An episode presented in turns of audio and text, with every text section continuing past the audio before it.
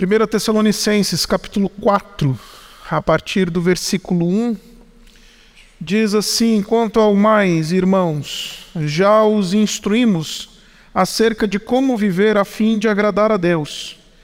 E, de fato, assim vocês estão procedendo.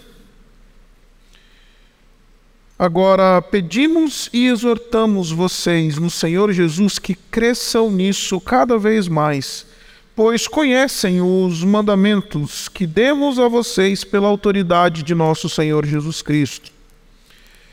A vontade de Deus é que vocês sejam santificados, abstenham-se da imoralidade sexual.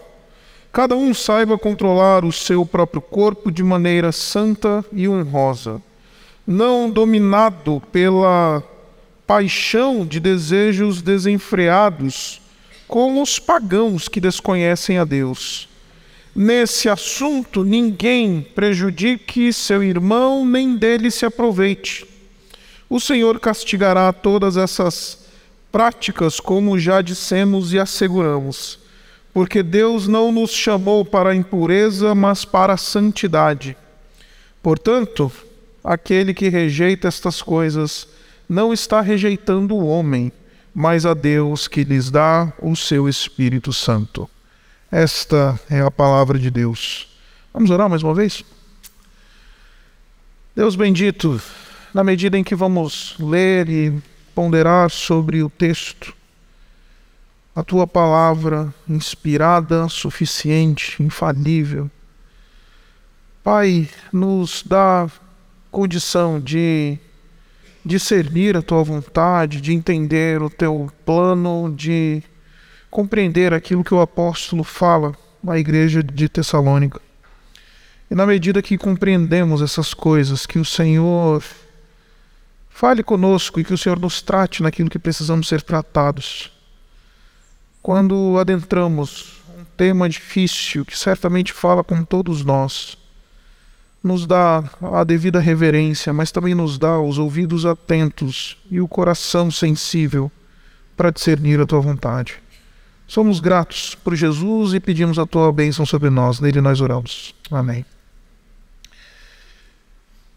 Essa, esse é o terceiro episódio desta série, ou este é o terceiro, terceiro sermão desta série do chamado período da quaresma. Nós estamos propondo a você ao longo deste tempo da quaresma, desses domingos em que nós estamos preparando o nosso coração para a celebração da Páscoa, nós estamos propondo uma reflexão sobre a, a doutrina da santificação cristã. Estamos revisitando alguns conceitos que muitos de nós muitas vezes conhecemos, que muitos de nós muitas vezes já aprendemos em alguma, algum determinado ponto da nossa caminhada, mas muitas vezes nós deixamos para trás, muitas vezes nós deixamos escapulir isso da nossa mente, do nosso coração. E revisitar esses conceitos é um exercício espiritual bastante importante para nós nesse processo. Estamos falando sobre a metamorfose ambulante, ou como Deus opera em nós essa transformação, desde o dia em que nós confessamos a nossa fé em Cristo Jesus e fomos regenerados por causa da graça de Deus. Agora, eu não vou recapitular tudo que nós falamos sobre, ah, enfim, esses dois últimos domingos, mas eu queria fazer uma rápida revisão, ah, pelo menos dos argumentos gerais daquilo que nós já falamos. Dois domingos atrás, na abertura dessa série, nós propusemos a vocês que este processo de transformação, ele é um processo glorioso, operado tão somente pelo Espírito de Deus. Nós olhamos lá para 2 Coríntios, no capítulo 3, e nós descobrimos que Deus ele vai operar essa transformação do nosso caráter e do nosso ser de maneira gloriosa, de glória em glória. Isso é algo muito interessante, porque eu tô ouvindo um pipoquinho aqui o Renanzinho. É o. É o... Tá, pronto. É a barba, né? Então. Deus vai operando isso de glória em glória no nosso ser. Como vai dizer o apóstolo Paulo, nós que com o rosto desvendado, nós vamos contemplando, contemplando a face, a glória de Deus, nós somos transformados nesse processo que absolutamente é glorioso porque é uma operação do Espírito. Sem operação do Espírito, ninguém é transformado. Sem operação do Espírito, a gente no máximo vira fariseu. A gente no máximo vira legalista. A gente no máximo vira batista de longa data mas a gente não é transformado à imagem do Senhor Jesus Cristo, porque isto é uma operação da graça de Deus por meio do seu Espírito somente. Na semana passada a gente ouviu um sermão muito, muito precioso do Luizinho, quando ele nos trouxe uma reflexão, nos mostrando que, ainda que esse processo de transformação da nossa vida aconteça pelo poder e pela obra do Espírito de Deus, isso envolve, da nossa parte, um engajamento. Nós precisamos nos oferecer como sacrifício nesse processo. E então nós falamos sobre Romanos, no capítulo 12, quando o apóstolo Paulo, ele convida o cristão a eventualmente sacrificar-se, oferecer-se como sacrifício aceitável e agradável a Deus. Em outras palavras, resumindo tudo aquilo que a gente já falou nessas duas semanas, nós já propusemos então que existe uma operação do Espírito de Deus, que sem ela nada acontece, mas também existe um movimento por parte de nós cristãos de levar a sério, de nos engajar e nos submeter a este processo de transformação que Deus opera em nós. Nós nos sacrificamos, nós oferecemos a nós mesmos, como vimos na semana passada. Nós somos aqueles que nos colocamos no altar como sacrifício. Hoje quero lhes falar sobre essa dimensão de progressividade ou transformação processual. Não somente pincelamos isso rapidamente no primeiro no nosso primeiro sermão, mas a gente precisa compreender uma coisa, meus irmãos. A gente precisa compreender que esse processo que Deus opera em nós, ele é processual, ele é progressivo. Esse processo operado por Deus em nós é um processo que não acontece do dia para a noite. E é importante isso ser dito porque nós vivemos numa época de um evangelicalismo da instantaneidade. Nós vivemos uma época em que a gente quer mudar do dia para a noite, a gente quer que as coisas aconteçam imediatamente, a gente quer que tudo seja, enfim, resolvido imediatamente na nossa vida. Às vezes eu ouço algumas irmãs chegam para mim e falam: Ah, pastor, estou orando para o meu, o meu marido mudar e ele não muda. Falei, mas há quanto tempo você está morando por ele? Ah, faz duas semanas. Eu falei, você quer que o teu marido deixe de ser quem ele é para se tornar uma pessoa mais parecida com Jesus em duas semanas? Santificação não é miojo. Santificação não acontece num processo, sabe, imediato. Existe um processo que perdura toda a vida. É um processo que começa no dia que nós nos convertemos e vai se estender até o dia da glorificação.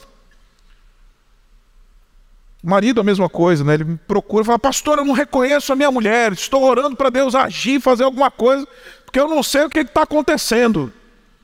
Eu falo: Mas e aí, você está orando e há quanto tempo? Ah, faz alguns dias. Eu falei: Então, vai orando aí. E que Deus te abençoe nesse processo. Porque, meus irmãos, a gente vive uma, uma ideia de um cristianismo instantâneo nos dias de hoje. Olha, 10 receitinhas para o casamento transformado. 20 receitas para a vida santa, 10 passos para isso, 5 receitas infalíveis para aquilo. Quando o texto bíblico ele fala para nós que nós estamos sendo transformados em uma jornada da vida. Agora, ao mesmo tempo que falo essas coisas, eu não desconsidero o fato de que eventualmente Deus pode operar uma transformação em nossa vida muitas vezes de maneira instantânea. Eu não desconsidero o fato que a própria palavra de Deus fala para nós de Deus transformando homens e mulheres de uma maneira absolutamente sobrenatural e instantânea. O próprio apóstolo Paulo, que nos escreve essas coisas que a gente acabou de ler, foi alguém que foi transformado absolutamente de maneira instantânea no caminho de Damasco. Você conhece a história. O próprio Senhor Jesus Cristo apareceu a ele. E ali ele recebeu uma operação de transformação da sua vida, mudando completamente o seu caráter, mudando completamente o seu destino. E não somente ele, mas outros, na palavra de Deus, foram tratados e transformados não sei se você conhece a história da convocação do profeta Isaías, que diante da glória de Deus, ele tem uma visão maravilhosa do trono da glória de Deus e ele é literalmente tocado pelo próprio Deus em seus lábios. E então, depois dessa experiência transformadora, absoluta, sobrenatural, ele se torna um grande profeta, talvez o maior dos profetas do Antigo Testamento. Deus, sim, ele pode operar muitas vezes algumas coisas extraordinárias e sobrenaturais na nossa vida.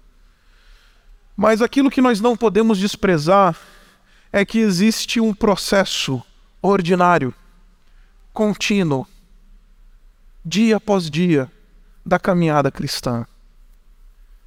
Nós não podemos nos deixar levar, meus irmãos, por essa ideia de que por uma meia dúzia de receitas ou de engenhosidade religiosa eu vou conseguir operar essa transformação, que é uma transformação de uma vida. Então, isso, em primeiro lugar, nos faz ser mais graciosos, especialmente com aqueles que eventualmente não estão naquele estágio de santificação que a gente gostaria, né? Então, às vezes eu recebo algumas pessoas no meu gabinete e aí eu fico com aquela mania de querer ser Deus na vida deles, e aí fico, poxa, por que, que esse cara ainda não cresceu, né? Por que, que essa pessoa, por que, que meu marido ainda não chegou lá? Por que, que minha esposa não chegou lá? Por que minha ovelha não chegou lá ainda? Ainda não amadureceu. Meu filho, por que, que meu filho continua menino? Minha filha continua menina na fé e tudo mais. E a gente fica com essa preocupação de uma instantaneidade. Acredite, eu sou o primeiro que sofre desse mal. Que às vezes eu vejo algumas coisas no meu gabinete, ouço algumas coisas no meu gabinete e falo, não, não acredito que eu estou ouvindo isso. Às vezes uma pessoa de 50, 60, 70 anos de idade. Aí vem Deus falando, Isaac, calma. Porque é um processo. É um processo. Mas só fariseus e legalistas são aqueles que gostam de dizer que foram transformados quando não foram transformados. Agora você deve estar pensando, pastor, de onde é que você está tirando todas essas ideias que você, enfim, está falando? Leia comigo o versículo 1. Olha só que interessante o que o apóstolo Paulo fala à igreja de Tessalônica. Ele diz assim: Quanto ao mais, irmãos, já os instruímos acerca de como viver a fim de agradar a Deus. E de fato, assim vocês estão procedendo. Agora pedimos e exortamos a vocês, no Senhor Jesus, que cresçam nisso cada vez mais. Está aí o processo. Cada vez mais. Não vai acontecer do dia para a noite. E o interessante, meus irmãos, é que o apóstolo Paulo ele está reconhecendo que esta é uma igreja que eventualmente já recebeu uma determinada instrução, que esta é uma igreja que eventualmente já conhece. No versículo 2, você vai ler o próprio apóstolo Paulo dizendo isso. Ele diz assim: Pois conhecem os mandamentos que demos a vocês no Senhor Jesus. Deixe-me localizar você na. Deixe-me localizar você nessa, nesse contexto histórico para que você possa entender um pouquinho melhor aquilo que o apóstolo Paulo está dizendo. A igreja de Tessalônica foi uma igreja que foi fundada pelo apóstolo Paulo durante aquele período que nós chamamos de o período da chamada segunda viagem missionária. O apóstolo Paulo, depois do concílio de Jerusalém que aconteceu ali, está narrado tudo isso em Atos, no capítulo 15. Ele se junta com o seu colega de ministério, seu novo colega de ministério, seu novo parceiro Silas, e ele começa então a sua jornada, a sua segunda grande jornada missionária. E a intenção do apóstolo Paulo na, na, com esta viagem missionária era alcançar aquela região que você hoje conhece como Afeganistão, Turcomenistão o oeste da China, Mongólia. Ele queria alcançar aquela região que era chamada Grande Ásia. Só que é interessante que o texto bíblico vai falando para nós que enquanto ele buscava alcançar aquela região, o próprio Espírito de Cristo ia impedindo ele. Parece que ele ia batendo lá nos departamentos de imigração daquela região e ia recebendo negativa de visto. Até então que ele, tem, ele chega numa cidade litorânea ali em Troade. E aí então ele tem a chamada visão do varão macedônio, que você certamente conhece. Ele, ele recebe a visão de um homem não oriental, mas europeu, falando a ele: Paulo, passa a Macedônia, vem para o lado de cá, não é para lá, não, é para cá, e nos ajuda. E então o apóstolo Paulo entende que aquilo é direcionamento de Deus e ele obedece e vai. E ele, a primeira cidade que ele chega é a capital da, da província da Macedônia, Filipos. E ali ele começa o ministério de proclamação do evangelho. Logo, Lídia se converte, que é a primeira convertida da Europa. E depois ele expulsa o demônio de uma menina que estava, enfim, tomada por um demônio de adivinhação, que dava poder a ela de adivinhação. E depois ele vai para a cadeia e você conhece a história. Ele fica lá na cadeia, canta na cadeia. Deus opera de maneira sobrenatural. Um terremoto abre todas as cadeias enquanto eles, enquanto eles estavam ali louvando ao Senhor na cadeia. Isso produz a conversão desse carcereiro que estava ali guardando todos os, os prisioneiros que eventualmente fugiram quando ah, os cárceres foram abertos. E aí então ali se encerra a, a missão do apóstolo Paulo em Filipos. Depois que o apóstolo Paulo sai de Filipos, ele chega na Tessalônica, chega na cidade de Tessalônica. E essa cidade, meus irmãos, também era uma cidade muito importante, era um grande centro. A cidade de Tessalônica ela tinha sido fundada pelo general de Alexandre o Grande, um dos generais. Como você sabe, Alexandre o Grande ele tinha quatro grandes generais debaixo da sua autoridade que cuidavam de todo o seu exército e de todas as províncias que ele foi conquistando ali na medida em que ele foi literalmente conquistando o mundo. Quando Alexandre o Grande faleceu, Cassandro, um dos seus generais, inclusive era seu cunhado, porque ele era casado com a irmã, meia-irmã de Alexandre o Grande, que aliás se chamava Tessalônica. Esse Cassandro então funda a cidade de Tessalônica em homenagem à sua mulher, que era conhecida no mundo antigo como uma beldade, uma espécie aí de Gisele Bündchen do mundo antigo. Então tem homem apaixonado, né, que compra flores, tem homem apaixonado que dá presente, tem homem apaixonado que compra joia para sua mulher, e tem homem apaixonado que funda uma cidade e dá o nome, né, de, de da cidade para sua esposa. E o Cassandro então funda aquela cidade que se torna uma grande província, se torna, desculpa, se torna uma, um grande centro cultural, econômico, um porto muito interessante ali naquela região. Agora, nos dias do apóstolo Paulo, essa cidade é, é uma cidade que ela está entregue à imoralidade e é uma cidade que vive um paganismo absolutamente abjeto. E esta igreja, para quem o Paulo está escrevendo, é uma igreja que está passando por um problema que é fundamentalmente moderno. Que é um problema de crente que se diz reformado. Então você que se acha crente reformado, crente do bom, prepare-se para um pouquinho agora. Essa igreja ela tinha um problema sério, um problema teológico que estava produzindo uma vida desconfigurada. E qual que era esse problema teológico? Eles acreditavam que Jesus ia voltar a qualquer momento. E eles eventualmente estavam certos em dizer isso. Mas por que eles acreditavam na iminência da volta do Senhor Jesus Cristo? Eles então deixaram de viver e falaram assim: ah, já que Jesus vai voltar, já que Jesus está voltando, para que trabalhar? Para que estudar? Para que levar a sério a minha vida com Deus? Para que ser alguém que vai agir nesse mundo de maneira responsável? Já que Jesus vai voltar, qual que é a razão de ser uma pessoa íntegra? Qual que é a razão de ser alguém? Eu vou tocar o carnavalzão aqui, eu vou viver da maneira como eu acho que devo viver, eu vou viver aqui no meu ócio, porque Jesus está voltando, não preciso construir patrimônio, não preciso pagar boleto, não preciso ser responsável com o sustento da minha família, e eu vou deixar a vida me levar.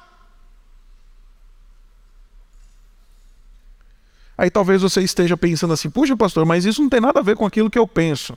Mas eu acredito, meus irmãos, que tem muitas igrejas e muitos chamados cristãos reformados que afirmam a chamada segurança da salvação.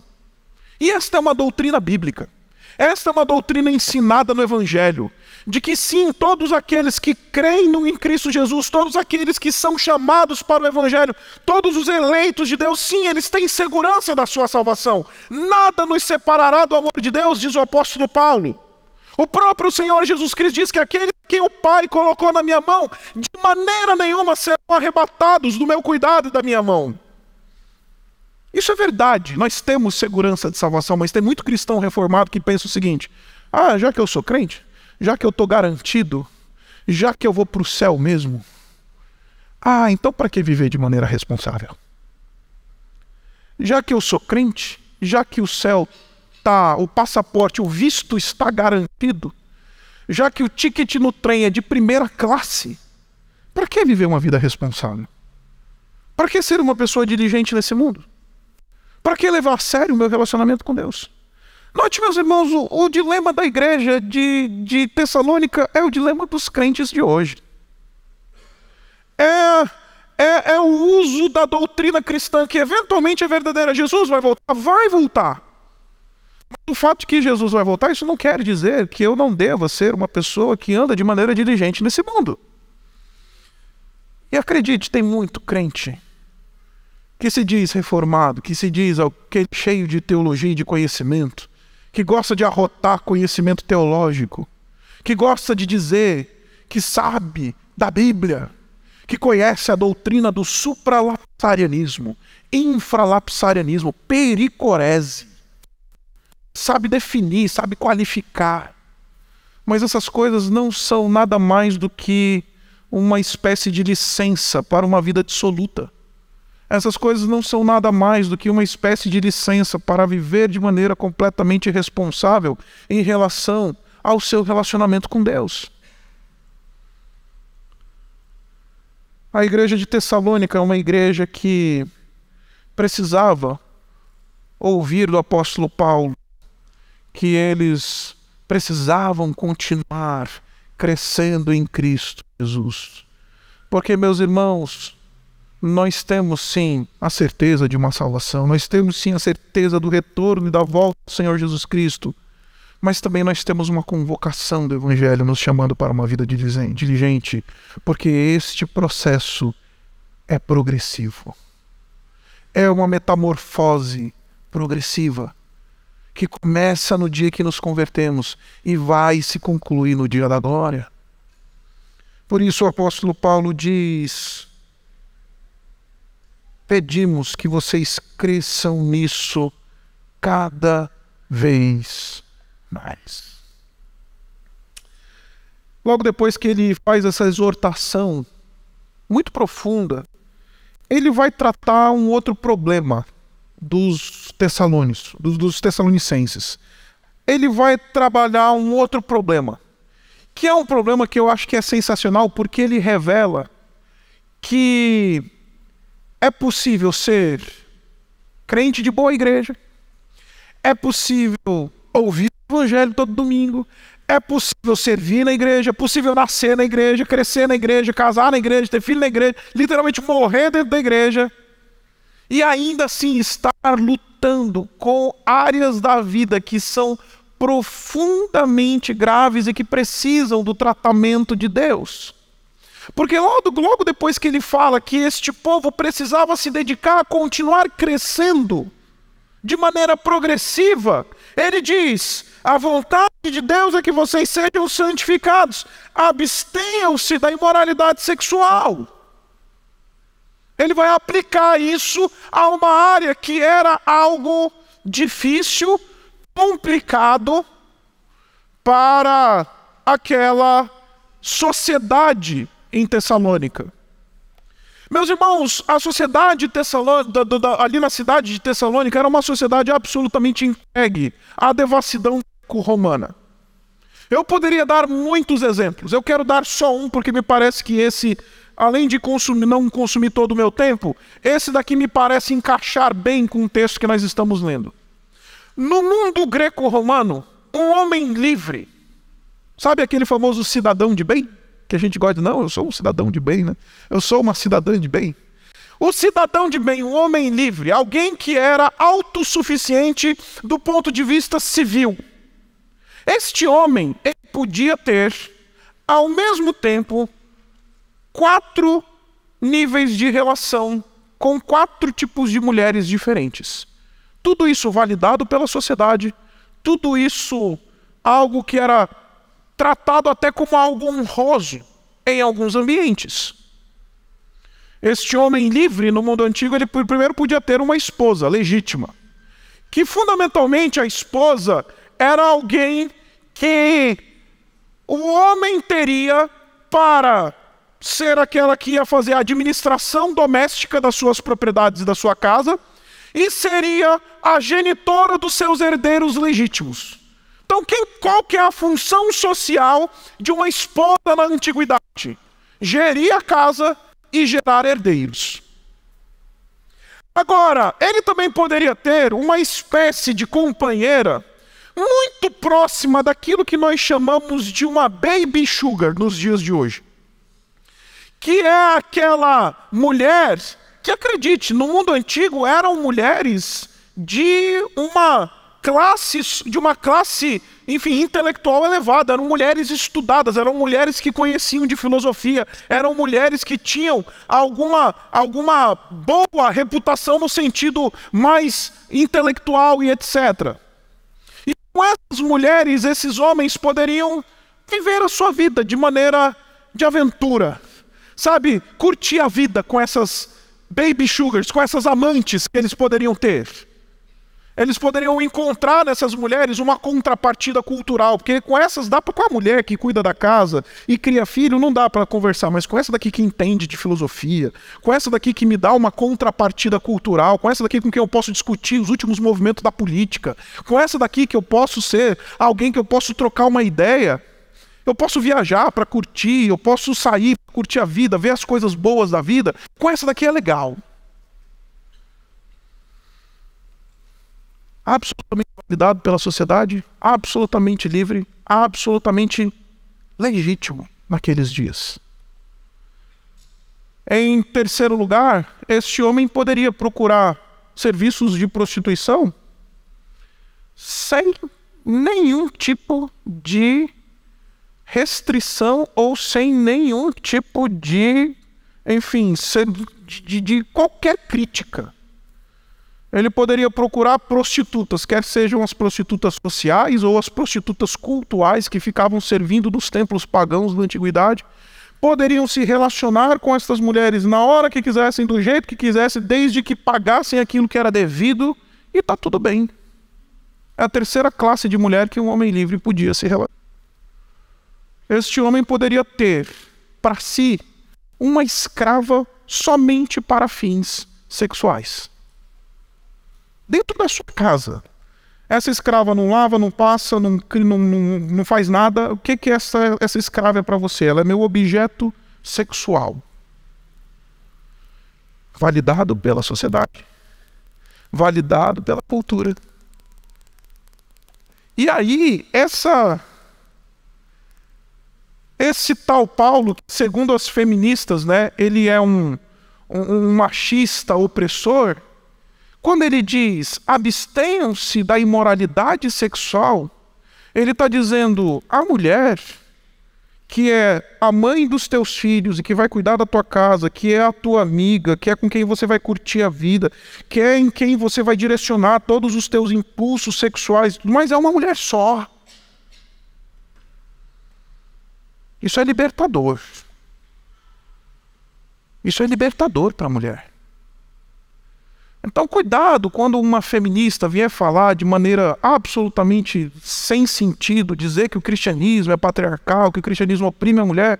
Por que não? Porque quando o apóstolo Paulo vira para os homens da igreja de Tessalônica e diz: fujam da imoralidade sexual, ele está dizendo que a mulher que você tem, com quem você vai viver a tua vida, é uma só, é aquela do pacto. A relação sexual legítima é a do pacto. É uma relação heterossexual monogâmica, e coberta pelo pacto, pelo casamento. Então fuja disso, para de usar a mulher por aí, para de ser alguém que usa mulheres como objeto, que trata a mulher como propriedade. Se isso não é libertador, eu não sei o que, que é. Se isso não é algo libertador a mulher, eu não sei o que, que é. Fecha parêntese. Mas essa, essa igreja, que embora conhecesse, porque o texto diz pra gente, né, que eles conhecem, é uma igreja que tem problemas da influência da sociedade dentro da comunidade.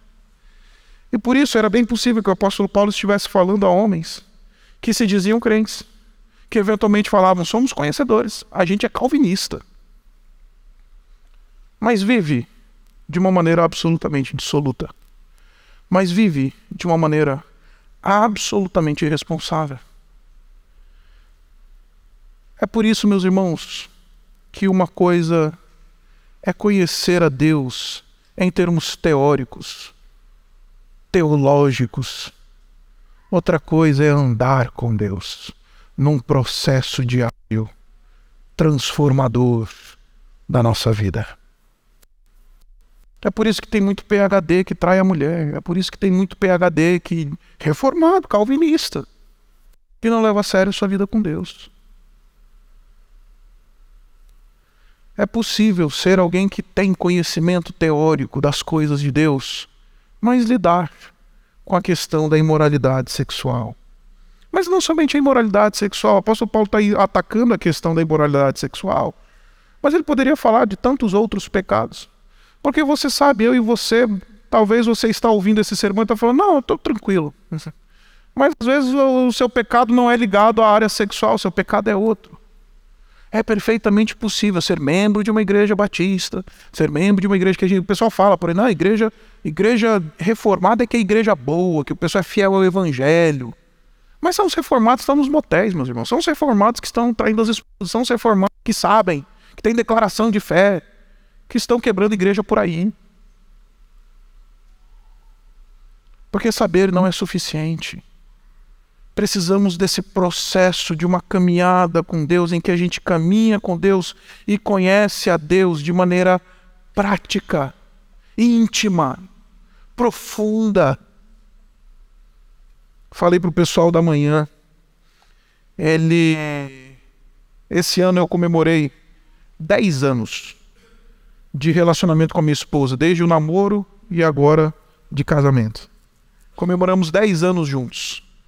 Agora, depois de uma década andando com a minha mulher, eu estou começando a ter uma leve desconfiança, e é uma leve desconfiança de que eu estou começando a descobrir quem seja minha esposa. Talvez você que é casado talvez há 20, 30 anos, você deve estar pensando, sabe de nada, inocente. Porque, meus irmãos, se nós queremos conhecer a Deus, a gente precisa desse processo a gente precisa dessa caminhada. Porque senão a gente só é fariseu que sabe a teoria. A gente conhece, é crente de Tessalônica que conhece, mas está lidando com o problema da imoralidade sexual. Conhece, mas está lidando com o problema da, da lascívia, da mentira. É o fofoqueiro do trabalho, é o que rouba, rouba os, os, os, os parentes que sabe, afirma o, o, o, a confissão de fé de Westminster mas é uma pessoa que está com o casamento destruído. Mas é alguém que está vivendo de maneira absolutamente dissoluta. Porque é possível conhecer a Deus de maneira teórica sem conhecer a Deus de maneira prática e íntima. Aí depois que ele fala sobre a imoralidade sexual, e eu quero fazer um parêntese aqui, que meu tempo já está bem avançado, mas eu quero explicar para você essa expressãozinha que o apóstolo Paulo usa aqui, quando ele diz: fujam da imoralidade sexual. A expressão que o apóstolo Paulo usa aqui é uma expressão de onde nós extraímos a palavra, por exemplo, pornografia. É a expressão grega porneia. Mas essa expressão grega, no Novo Testamento, ela qualifica toda e qualquer prática sexual que esteja fora dos limites do pacto, que esteja fora dos limites do casamento monogâmico, heterossexual, coberto pela aliança do casamento. Então, toda e qualquer prática sexual fora desses limites, na Bíblia, é porneia, é imoralidade sexual. E aí vem o apóstolo Paulo e está dizendo: povo, vocês já não são conhecedores? Se vocês querem continuar crescendo, vocês precisam dar atenção a esta área de vocês. Se vocês querem continuar crescendo na graça do Senhor Jesus Cristo, se vocês querem admitir e aceitar e se submeter a esse processo de crescimento, vocês precisam dar e prestar atenção nesta área da vida de vocês. Porque, meus irmãos, essa é uma área que toca todos nós. E eu não quero que você saia daqui achando que o pastor Isaac ele é contra sexo. Não. Porque a palavra de Deus nos instrui muito claramente que sexo é uma dádiva dada por Deus a ser desfrutada de maneira absolutamente profunda dentro dos limites do casamento. E, e, e vou até além. Eu sou o tipo da pessoa que acredita que o crente deveria ser aquele que mais desfruta da benção do sexo. Porque ele conhece não somente aquilo que o sexo pode nos oferecer em termos de realização e prazer, mas porque ele conhece os propósitos de Deus para o sexo. Então, se tem um ser humano que anda sobre a terra, que deveria desfrutar de uma vida sexual robusta, saudável, realizadora, é o crente. Não estou aqui dizendo que sexo é sujo, sexo é mal, porque isso não é bíblico.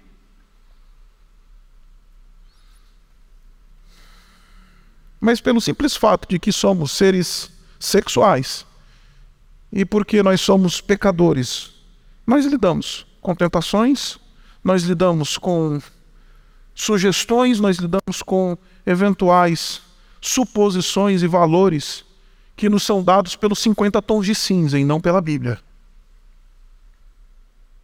E aí então o apóstolo Paulo vai traduzir o que é abster-se e fugir da imoralidade sexual no versículo 4, falando de maneira positiva. Porque primeiro ele diz: fuja, né? Saia da imoralidade sexual. Mas agora ele vai explicar o que, que é fugir e abster-se da imoralidade sexual no versículo 4. Ele diz assim: cada um saiba controlar o seu próprio corpo de maneira santa e honrosa.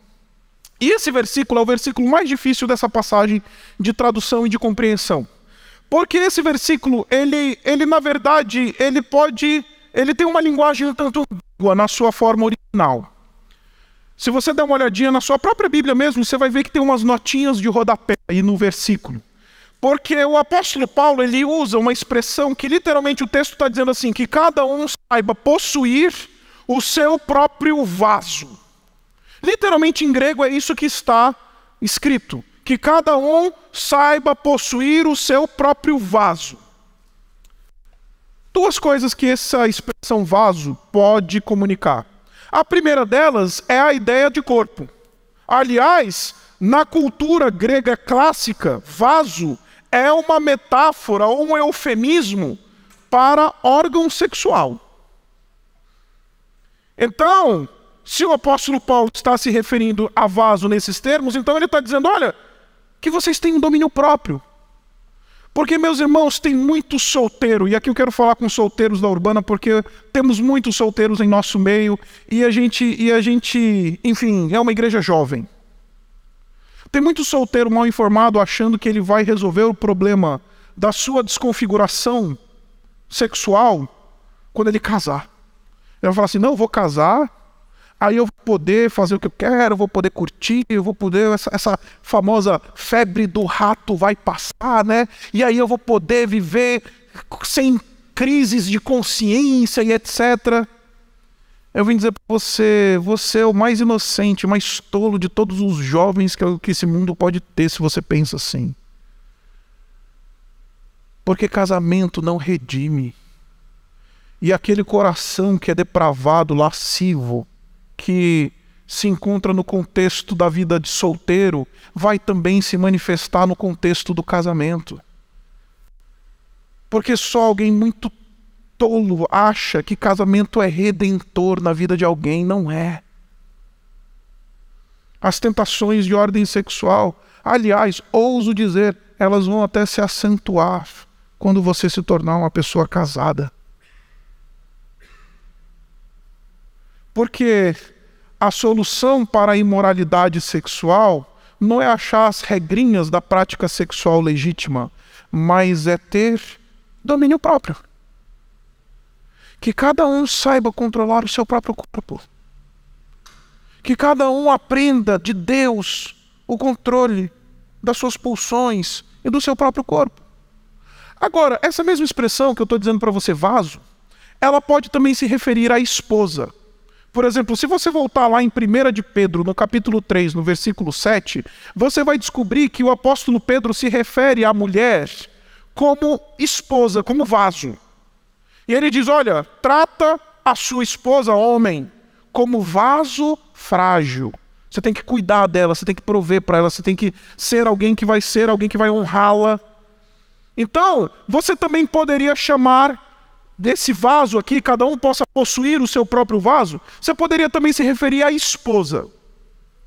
E se o apóstolo Paulo está falando esposa, aqui nós temos alguma coisa que é importante de ser dito, e eu vou gastar um tempinho com isso daqui, eu quero falar com você que é casado.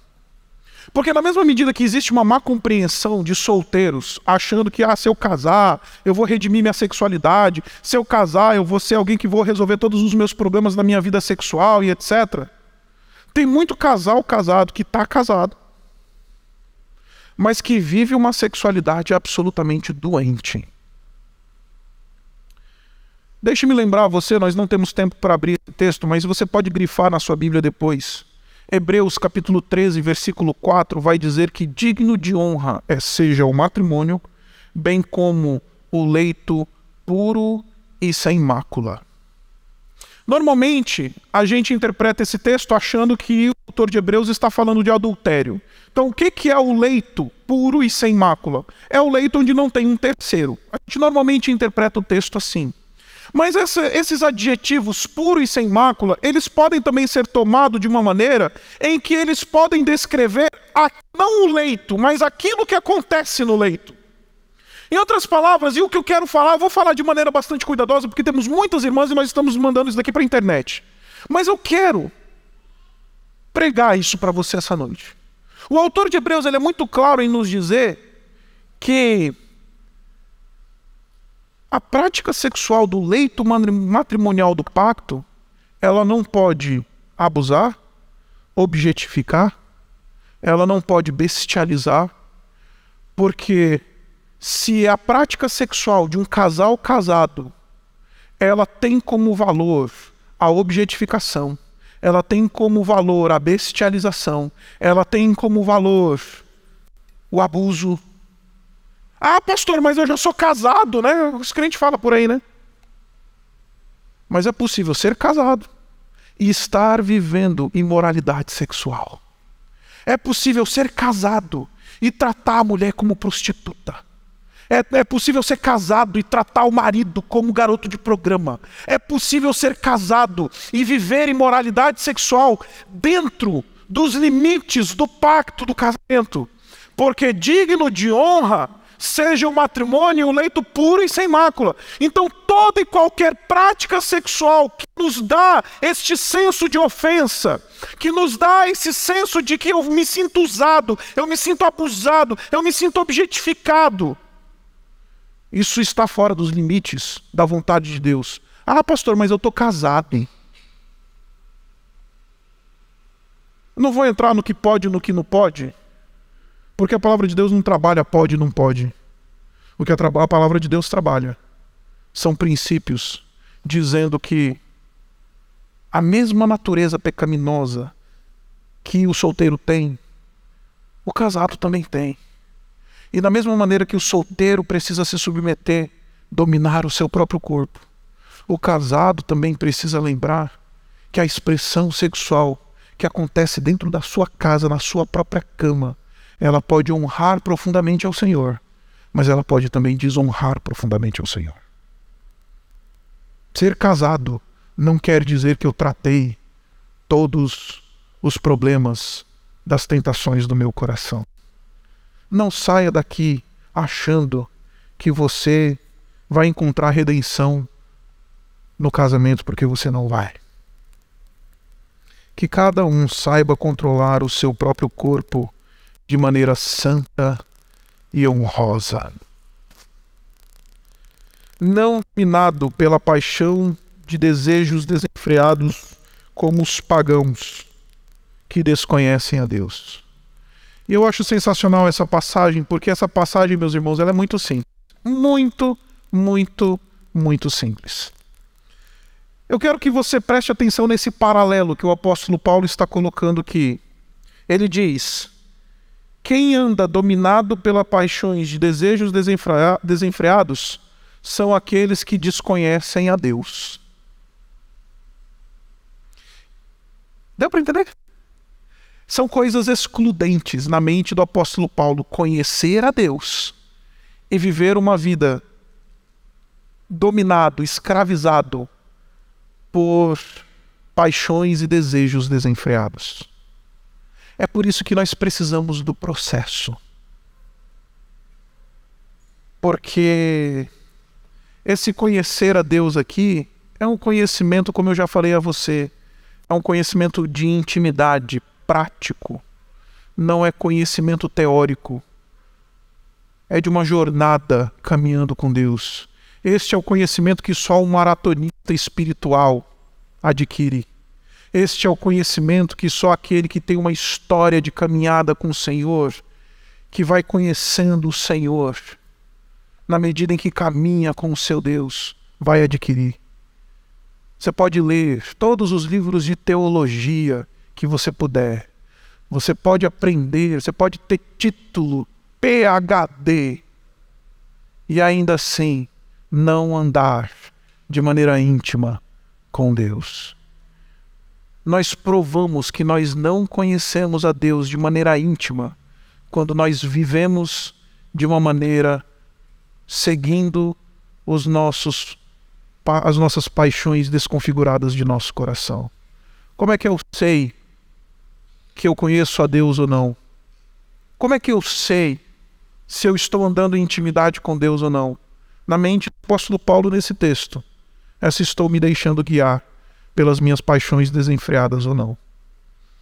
Porque ele está dizendo: cada um saiba controlar o seu próprio corpo, não dominado pela paixão de desejos desenfreados. Porque isso é coisa de pagão que não conhece a Deus. Então, meus irmãos, eu não vim pregar para você uma receitinha de 10 passos para a pureza sexual dez passos para você admitir e aceitar esse processo de Deus na nossa vida. Eu não vim fazer isso. Porque senão esse seria um sermão moralista. Eu não quero pregar um sermão moralista para você. Não tem interesse nenhum de pregar um sermão moralista para você. Mas talvez você esteja se perguntando, pastor, ok, eu entendi. Isso tudo ok. Eu percebo no texto, eu estou lendo junto com você, pastor, o texto, eu estou vendo isso que você está dizendo.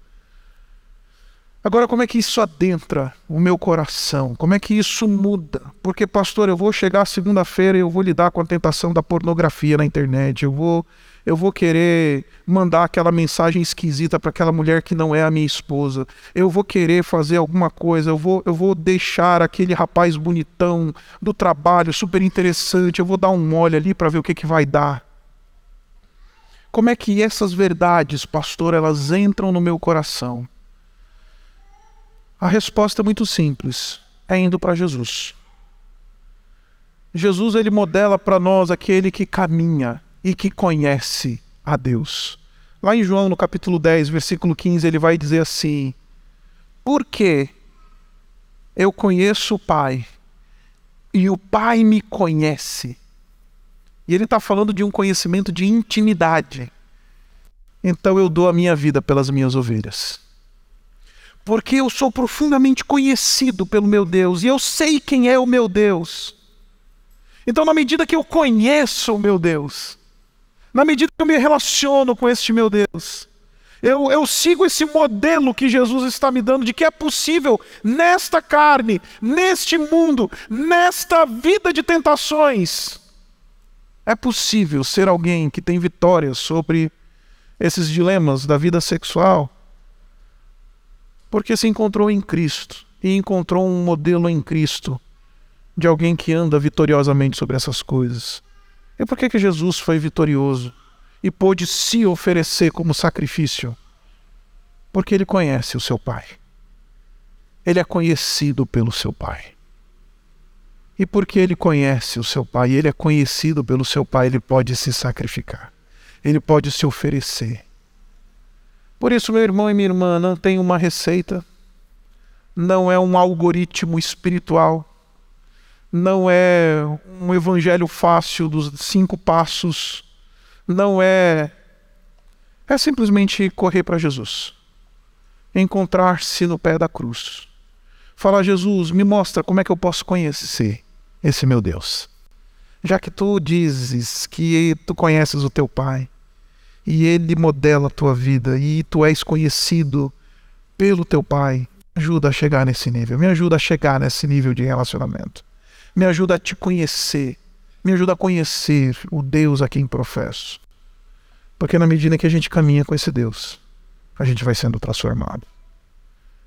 O apóstolo Paulo fecha esse texto dizendo que aquele que despreza aquilo que ele acabou de falar, ele não está desprezando o homem, mas está desprezando a Deus, a quem dá o seu espírito. No final das contas, ou nós vamos intencionalmente buscar o nosso Deus, conhecê-lo de maneira profunda e ser transformado em todas as áreas da nossa vida, inclusive na área sexual. Ou a gente está desprezando o Deus que nos concede o Espírito dele, que nos dá poder para que essas coisas aconteçam na nossa vida. A pergunta é muito simples: quem somos nós? Somos os que desprezam a Deus ou somos aqueles que se submetem de maneira humilde e bela a esse processo de transformação, a essa metamorfose progressiva?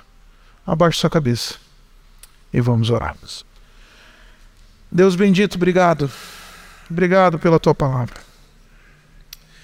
E Pai, não tem ninguém aqui neste recinto, ninguém aqui que nos acompanha pela internet que não que não esteja que não lide com essas coisas. Não tem ninguém aqui. Tem ninguém aqui que não careça da tua graça. Não tem ninguém aqui, ó Pai, que não precise experimentar essa obra de transformação. Ah, Pai, como a gente carece de te conhecer e porque não te conhecemos e não conhecemos o teu poder, pecamos. Damos espaço ao nosso coração que é desesperadamente corrupto, idólatra, adúltero, que é arrogante. Ah, Pai, como a gente precisa da graça de Deus e da operação do Espírito de Deus sobre nós. Por isso, vem nos visitar essa noite que nessa noite haja consciências interpeladas pelo teu espírito.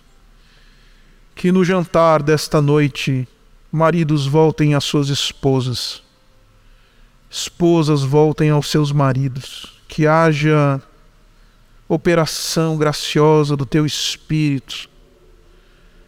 Ah, Pai, como a gente precisa de ouvir a tua voz e experimentar a tua graça. Por isso, Pai, nos dá a condição de sermos leais a Ti acima de todas as coisas. Nos dá a condição de experimentarmos esse poder operante, transformador, progressivo na nossa vida.